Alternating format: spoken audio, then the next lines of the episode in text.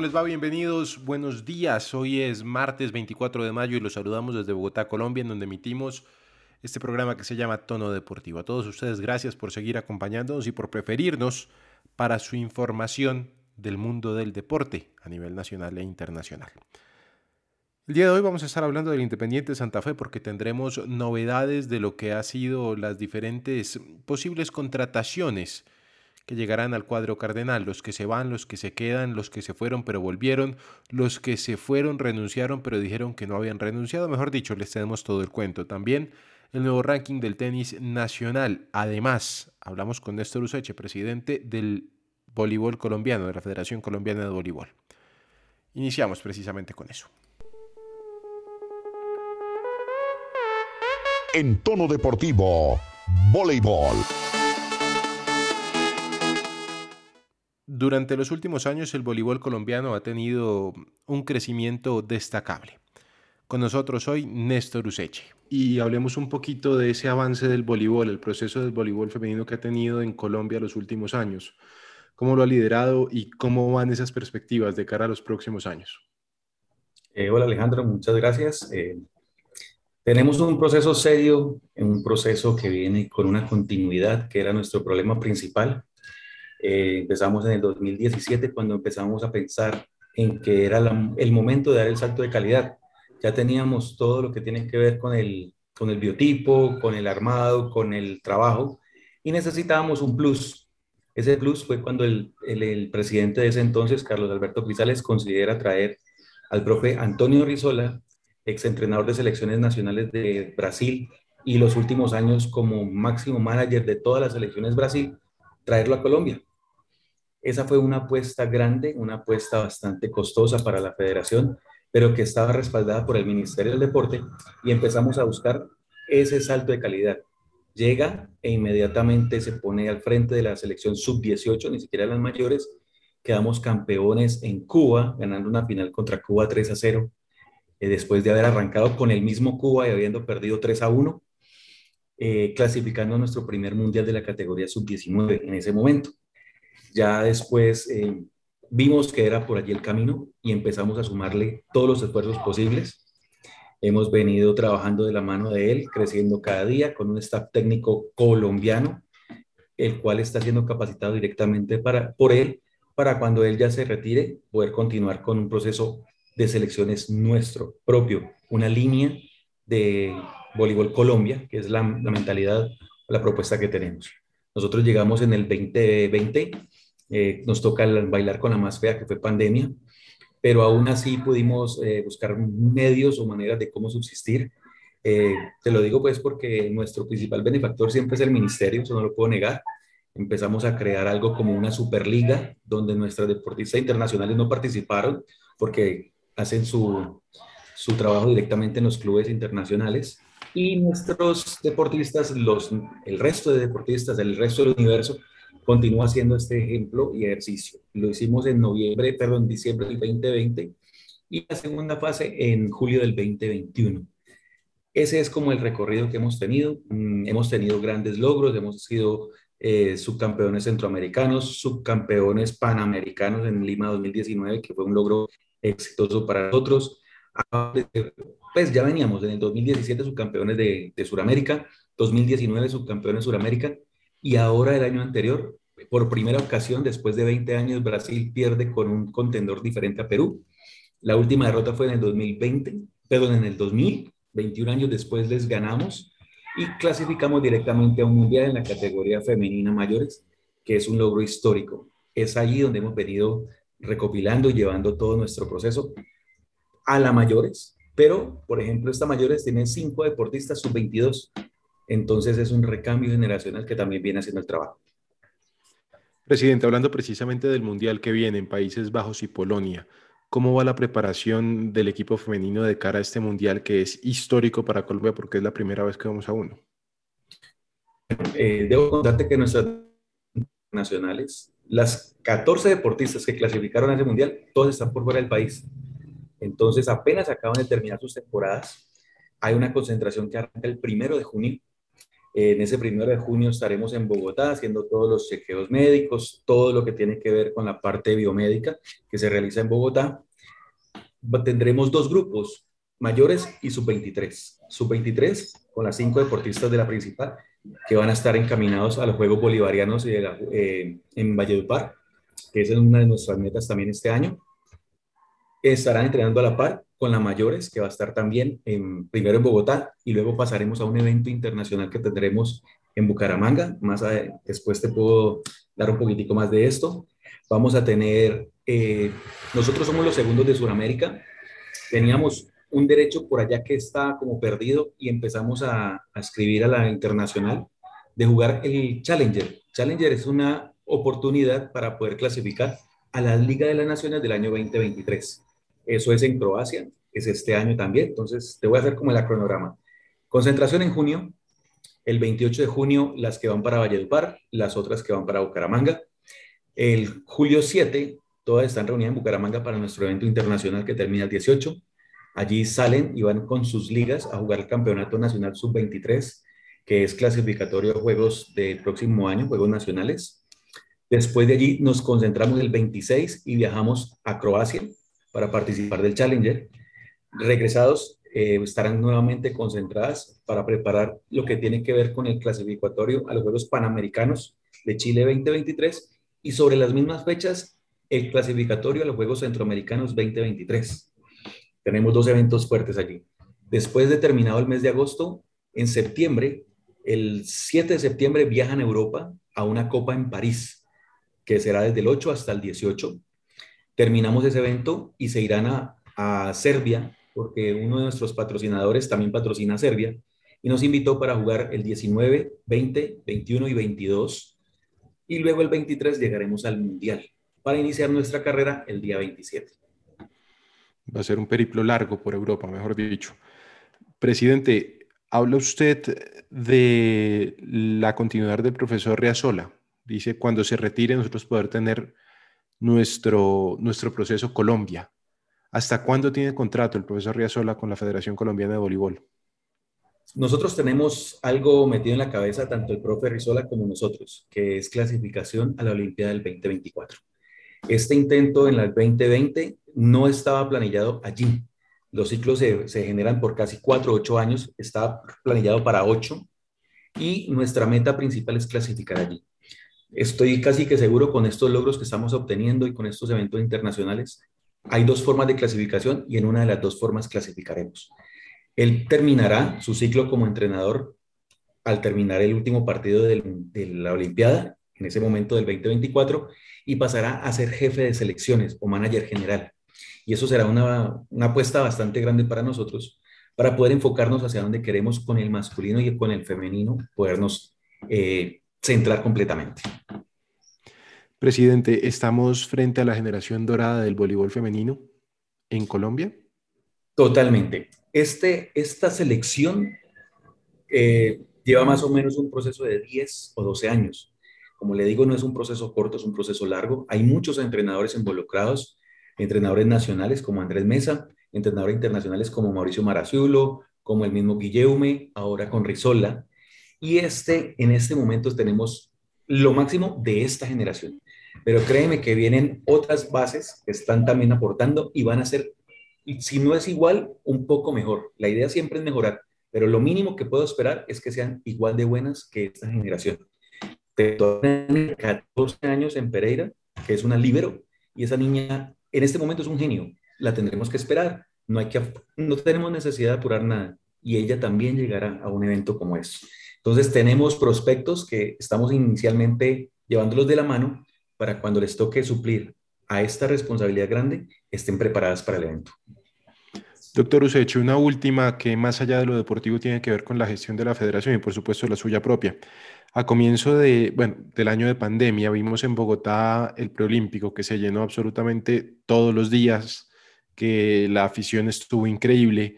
¿Cómo va ese trabajo de la masificación del deporte, de que no sea solamente de los amigos de los jugadores, de los primos de los jugadores, de los familiares de los jugadores, sino que vaya que el deporte tradicional en Colombia, que es el fútbol? Totalmente de acuerdo. Nuestra apuesta es generar las superligas, así se llama nuestro evento con el ministerio. Ya tenemos una superliga femenina que ya dio un paso adelante, que antes contaba con un 100% de recursos del ministerio, para este año será el 50%, y ya nos inventamos la forma de conseguir el otro 50%. Eh, la estructura anteriormente era simple, llegar a un lugar 10, 12 días y allí hacer la competencia. Este año va a ser diferente. Los que clasificaron a esa, a esa última fase del 2021 serán cabezas de grupo o yo les llamo siembras. Y en cada una de esas regionales, que son siete, tendrán que jugar 10 equipos completamente abiertos, es decir, el equipo que quiera participar y pague inscripción podrá hacerlo. Esa será una categoría mayores, menores, como usted quiera. Y esto nos garantizará que tendremos unas regionales donde tendremos proceso para masificación. Uno. Dos, después de terminado ese proceso que debe terminar en los puentes del mes de noviembre, llegarán de entre el 20 al 28 la Superliga masculina, ya es así en un solo lugar, por televisión, lo hemos hecho por canal deportivo, y luego la, en diciembre la femenina, que será entre el 8 y el 18 de diciembre. ¿Esto con qué finalidad se hace? Con multiplicar. Ya hay un ejemplo seguido que es en Bogotá. Hicieron, en este momento se llama Superliga Bogotana de Voleibol. Es una hija, entre comillas, de nosotros.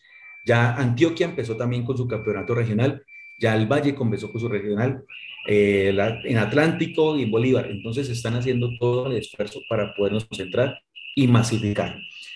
Eh, es muy bueno que podamos estar en porque si has visto ya todos los deportistas dicen, uy, hay una, hay una posibilidad, hay una posibilidad. Siempre hay que buscar la empresa privada para poder que lleguemos a la masificación. Ya estamos haciendo eso, estamos tocando puertas, estamos haciendo cosas, los resultados de la nacional nos impulsan a los resultados o a lo que queremos llegar de los resultados de la local. Eh, la federación ya tiene dos patrocinadores que nunca habíamos tenido, patrocinadores serios, uno Toyota y otro Mozarbet, y entonces ya los demás están diciendo, venga, yo quiero estar allí. Nuestro campeonato se llama Superliga, siempre el evento ha estado libre, Superliga, para que todo el mundo que quiera lo ponga en la parte de abajo. Superliga, tienda de lo, caso, por ejemplo, y será una venta genial para poder estar en todo el evento nacional. A eso le estamos apostando, estamos llegando con diferentes selecciones. Todos nuestros equipos tienen desde la mayores con 30 y algo de años hasta niñas que tienen 14 y 15 años. Entonces eso nos da una gran generación del rango de edades. Y ahora lo que nos exigía el público o lo que nos exigían los deportistas era la masculina. Estamos saliendo con ella. Y va a ser igual. Desde el mayor que tenga 50 años hasta el que tenga 14 podrán participar de ella y hacernos cada vez más partícipes en el deporte. Tendremos que crear afición, que es lo más importante. Con afición, créame que llegan los patrocinadores, con patrocinadores salen los clubes a flote. Eso es todo lo que queremos hacer y lo que hemos estado trabajando con la federación de la mano de las diferentes ligas y poder llegar a todos los rincones de Colombia. Pues presidente, muchas gracias por el tiempo y éxitos en estos duros retos que se vienen para el voleibol colombiano. Hombre, muchísimas gracias. Una nota adicional, este es algo calientico. Por primera vez, la selección masculina y femenina de voleibol playa acaban de clasificar al Mundial de Roma que se hará en junio. Teníamos un reto muy duro, que era las finales en Uberlandia, Brasil, donde participaron los olímpicos de los, las duplas olímpicas de Argentina, de Brasil, de Chile y de otros lugares teníamos la necesidad de quedar de quintos para poder esperar otros resultados y todos los resultados se dieron. En este momento somos olímpicos por piso y olímpicos por playa. Federación Colombiana, una federación doblemente eh, mundialista. En tono deportivo, ciclismo. Así como en el fútbol se empieza a mover la bolsa de fichajes, sucede exactamente lo mismo en el ciclismo sobre todo latinoamericanos, un colombiano, que son protagonistas en estos movimientos. Mm, Nairo Quintana tiene contrato con el Astana hasta final de año. Él con el Astana no. Di la noticia, hombre. Con el Arkea. Sin embargo, el Astana lo quiere. ¿Sería un cambiazo? ¿Llegaría a apoyar a Miguel Ángel López o estarían buscando salir del corredor colombiano? Uno por uno, don Santiago Villarraga con los fichajes del ciclismo. Don Santiago, ¿cómo le va? Buen día. Alejandro, saludo cordial para usted, para todos mis compañeros y los millones de oyentes de tono deportivo. Y como usted dice, en el fútbol ya se empiezan a rondar algunos fichajes, pues en el ciclismo también. En las últimas horas se dio a conocer lo que usted decía, el interés de, la Astana por el colombiano Nairo Quintana, que todo parece indicar, lo que hemos preguntado, es que no va a seguir su, su con el Arkea. En dado caso que se llega a dar eh, el fichaje de Nairo Quintana a la Astana, siendo el hombre fuerte para las diferentes competencias del 2023, el hombre que está en carpeta y que posiblemente podría llegar a la arquea es Richard Carapaz, el hombre de Lineos, que precisamente eh, durante estos días es eh, noticia por el- la gran actuación que está haciendo en el Giro de Italia. porque es el, el ciclista ecuatoriano? Simplemente porque la- tiene las mismas cualidades de, de Nairo Quintana. Y pues durante el proceso no tendría cabida en, en el Ineos, sobre todo que el equipo estaría pues poniendo todas sus fichas en lo que es eh, An- Daniel Felipe Martínez y en la recuperación de Ega Bernal para la próxima temporada, para el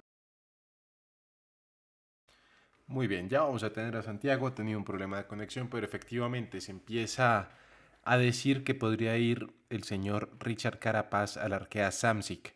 Esto como parte de un cambiazo que estarían haciendo las grandes filas del ciclismo. Recordemos que del Movistar se va a ir Alejandro Valverde luego de finalizar esta temporada, él ya cercano a los 40 años, buscará decirle adiós al ciclismo profesional y alejarse un poco de esta divisa que lo ha visto durante los últimos años. Seguimos en tono deportivo. En tono deportivo, fútbol.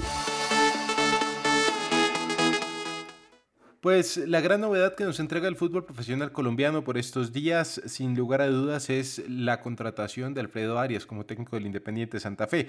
Pero también hay novedades en diferentes equipos, sobre todo escándalos. Iniciamos con el Bucaramanga porque luego de que Millonarios le ganara un gol por cero, ayer lo dijimos, en un penal un poco dudoso, pues decidieron acusar a Bismar Santiago de haberlos perjudicado. Y yo creo que sí. Ahora, el problema es que al árbitro no le van a hacer nada y cancelar el partido no van a poder hacerlo, ni los tres puntos. Don Santiago Villarraga, ¿qué procede? Pues Alejandro, acá pues la situación es más complicada porque pues recordemos que el Atlético Bucaramanga en- durante la temporada, durante los 20 partidos del todos contra todos, también ha presentado algunas quejas y se ha visto favorecido en algunas decisiones arbitrales.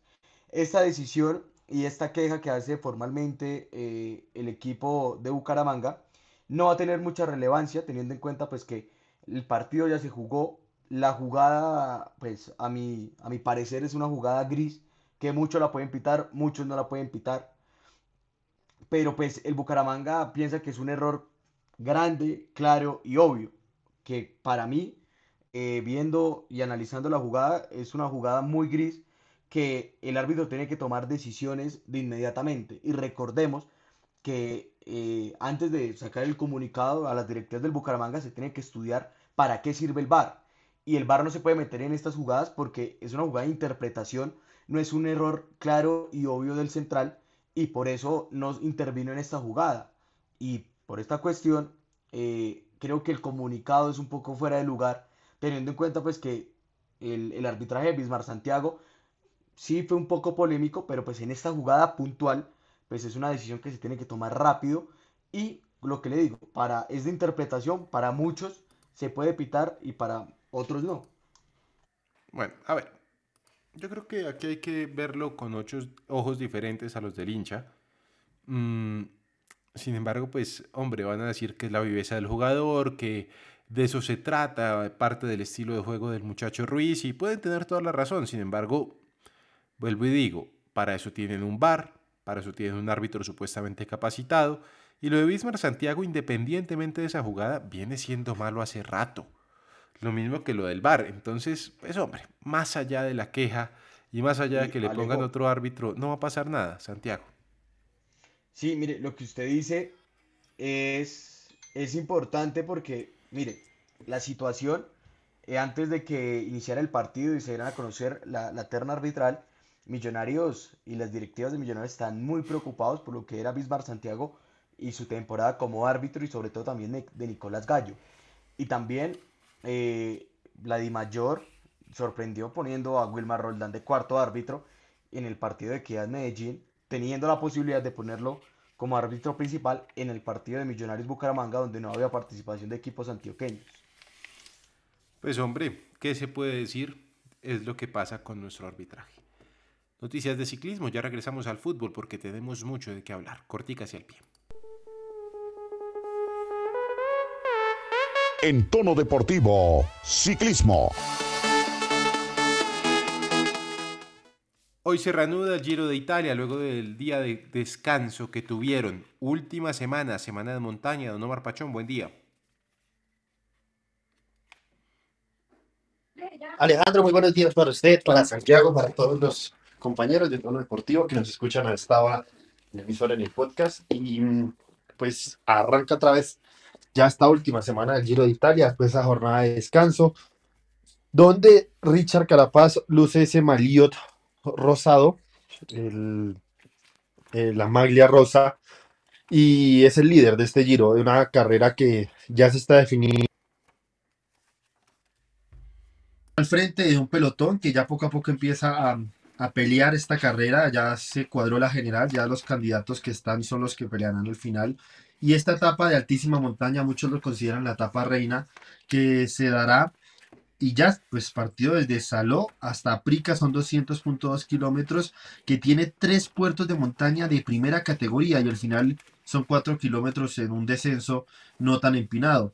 El, el tema aquí es aguantar esos tres puertos de montaña, ¿no? El que está en la mitad es un monte mítico como el Morterolo, que es donde ya Landa supo ganar en un momento en el Giro de Italia una fracción, Landa que está cuarto en la general, y veremos aquí a los favoritos. Yo no creo, la verdad, muy difícil que se dé alguna fuga, porque ya ellos van a empezar a sacar diferencias, Carapaz le lleva apenas 7 segundos a Hindley, y al corredor Joao Almeida, que es tercero, le lleva apenas 30, pero recordemos que en la última etapa que es Crono Almeida le puede sacar una buena diferencia.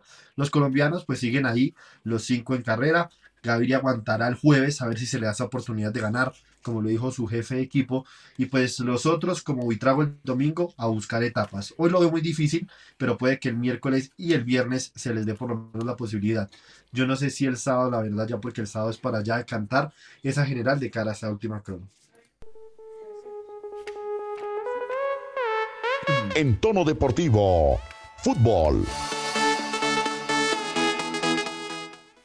Don Santiago y don Juan David Forero traen toda la información del Independiente Santa Fe. Don Santiago, empiece usted con las novelas, por favor, que don Juan David se las va a complementar y se las termina de contar. Sí, Alejandro, pues precisamente hubo pues participación del equipo cardenal el fin de semana en un juego amistoso en el municipio de Soacha, Cundinamarca, donde el nuevo entrenador Alfredo Arias tuvo la oportunidad de ver a algunos jugadores. De igual forma estuvo reunido con los eh, duros, se puede dec- decir así, del cuadro cardenal, Leandro Castellanos, Wilson Morelos, Matías Mier, eh, Francisco Mesa, hablando de, lo- de la actualidad del equipo, mirando las situaciones, y ya me empiezan a informar, a dar a conocer que mitad del equipo se va a ir. Eso ya es eh, casi un hecho. Varios jugadores van a salir del cuadro cardenal. Eh, también van a mirar refuerzos. Todavía no hay nombres puntuales de los jugadores que se puedan ir. El entrenador está esperando esta semana para evaluar, mirar. Recordemos que la pretemporada del equipo cardenal arrancará el primero de junio. Hay un interés importante de Millonarios por Wilfrido de la Rosa. Millonarios ya empezó a preguntar, ya empezó a indagar sobre la situación de- del delantero de Independiente Santa Fe. Tocaría esperar que culmine el, torneo para Millonarios y mirar cómo sean las negociaciones. Lo único seguro es que sí hay varios jugadores que se van a ir de- del cuadro cardenal y ojo que pueden llegar varias ofertas por Wilson Morelo, un jugador importante del cuadro cardenal. Don Juan David, le pregunto a usted que está muy pendiente de la actualidad del cuadro santafereño. el caso Francisco Mesa que presentó la renuncia, pero después dijo que era el presidente el que se había equivocado, eh, el caso Wilfrido de la Rosa y por supuesto los que ya se saben no continuarán en el equipo, es por un tema económico, como lo dejó ver Francisco Mesa en estos días, diciendo que le abrieron la puerta de entrada, pero también la de salida, sabiendo que no hay presupuesto. ¿Y quiénes son los que se quedan? Porque a decir verdad, hace rato el equipo cardenal necesita una, una reestructuración en torno a la nómina. Alejo, con los buenos días para usted, por supuesto, para Omar, para Santiago y para todos los que siempre están ahí muy pendientes en tono deportivo. A ver, concretamente hay que decir digamos que para sacar ya una evaluación en sí de, esos nombres que se van a quedar, es difícil. ¿Qué fue lo que dijo en las últimas horas Alfredo Arias? Dijo que ya había visto algunos de los partidos de Santa Fe, evidentemente, ya lo decía Santiago, él estuvo el fin de semana en, el municipio de Soacha, eh, estuvo ahí muy pendiente. A ver, así por encima, recordemos, este fue el 11 que pudo parar Santa Fe contra Patriotas, digamos, en ese partido amistoso, que fue con José Silva en el arco, Santiago Tamayo, que a mí me dicen lo van a tener un poco más en cuenta también, que es lo que quiere también Alfredo Arias, porque sabe del potencial que tiene este lateral, José Ortiz, Jonathan Herrera y Gilmar Velázquez, Leonardo Pico, Juan Sebastián Pedrosa, Neider Moreno, Wilfrido de la Rosa, Matías Mier y William Ovalle, que es uno de los delanteros que tiene en su cantera el conjunto cardenal. De estos nombres, por lo menos, ya lo decíamos, el tema de Wilfrido de la Rosa, bueno. Y sí, es el caso del exjugador del Pereira que, a ver, eh, pretende, eh, evidentemente, Alfredo Arias que continúe en un punto, pero obviamente el tema de las lesiones o el tema eh, que sucedió y que no lo dejó tener muchos minutos, es lo que llama la atención del DT y además pues que lo pretenden otros equipos, ¿no? Millonarios no ve con malos ojos el fichaje de un jugador que ya está en Bogotá, que está radicado acá, eso también facilita las cosas porque pues todos vemos a los futbolistas como, como un muñequito, ¿no? Pero ellos también tienen tema de familiar, de vivienda, adaptación, entonces también lo ven factible por ese lado. Cuando actuó La Rosa se mostró bien, pero sí fue un refuerzo que en principio muchos decimos era un gran refuerzo, pero que lo mermó las lesiones y no lo pudimos ver. Así que se empieza a confeccionar ese Santa Fe de Alfredo Arias, un Santa Fe al uruguaya y que, que veremos con un estilo no tan de costas, por así decirlo, pero sí muy intenso. Y es un técnico que tiene mucho orden, muy estricto, así que eso también va a ser bueno para purificar un poco a Santa Fe. Muy bien, hombre, estaremos pendientes. El técnico dijo que va a ser un equipo que ataque y mucho. Esperemos que así sea. Le falta mucho de eso al Santa Fe. El Cali lo tenía, pero no hacía los goles. Don Santiago, ¿se supo cuál fue la mm, finalmente la sanción a los jugadores de Llaneros luego de ese bochornoso incidente en el torneo del año pasado, el torneo de ascenso del año pasado? Sí, Alejandro, luego de casi seis meses de este espectáculo que dio la vuelta al mundo entero, la DIMAYOR se pronunció sobre los hechos que se presentaron en el estadio de Villavicencio, informando que algunos jugadores eh, estarán eh, siete meses apartados de cualquier acción deportiva del club y de igual manera eh, tienen una multa de 16 salarios mínimos legales vigentes y por parte de Llaneros tiene una multa de 30 salarios mínimos legales vigentes para que hagan la, bueno, su respectivo pago a la, a la de mayor, sobre todo por el tema de, del, del deporte, del, de lo que es los actos notorios y públicos ante control, dignidad y decoro deportivo, lo que señaló como tal la Di Mayor, haciendo de que pues, los jugadores de Llaneros se negaron o no quisieron jugar los últimos minutos del partido entre Llaneros y, Unión Magdalena que le dio el ascenso al equipo, al equipo de Santa Marta. Muy bien. Don Omar, la última y nos vamos. No, hablar de lo que fue el campeonato de la Fórmula 1 el fin de semana, impresionante en el Gran Premio de, de Barcelona, y hablar de lo que pasó con Checo Pérez, ¿no? Eh, eso lo comentaremos más adelante. Eh, no es para mí polémico porque es una instrucción de equipo. Al final lástima porque Checo tenía para dar más, pero también hubiera sido una estupidez que los dos se hubieran puesto a pelear y perder todo lo que ganó Red Bull. Domina en pilotos con Max Verstappen y también el campeonato de constructores, la marca austriaca. Muy bien. Hombre, María Camila Osorio perdió algunos puestos en el ranking de la WTA, ahora es número 66 del mundo. El día de mañana estará jugando la segunda ronda del Roland Garros. Hasta aquí Tono Deportivo el día de hoy. Que tengan un feliz día.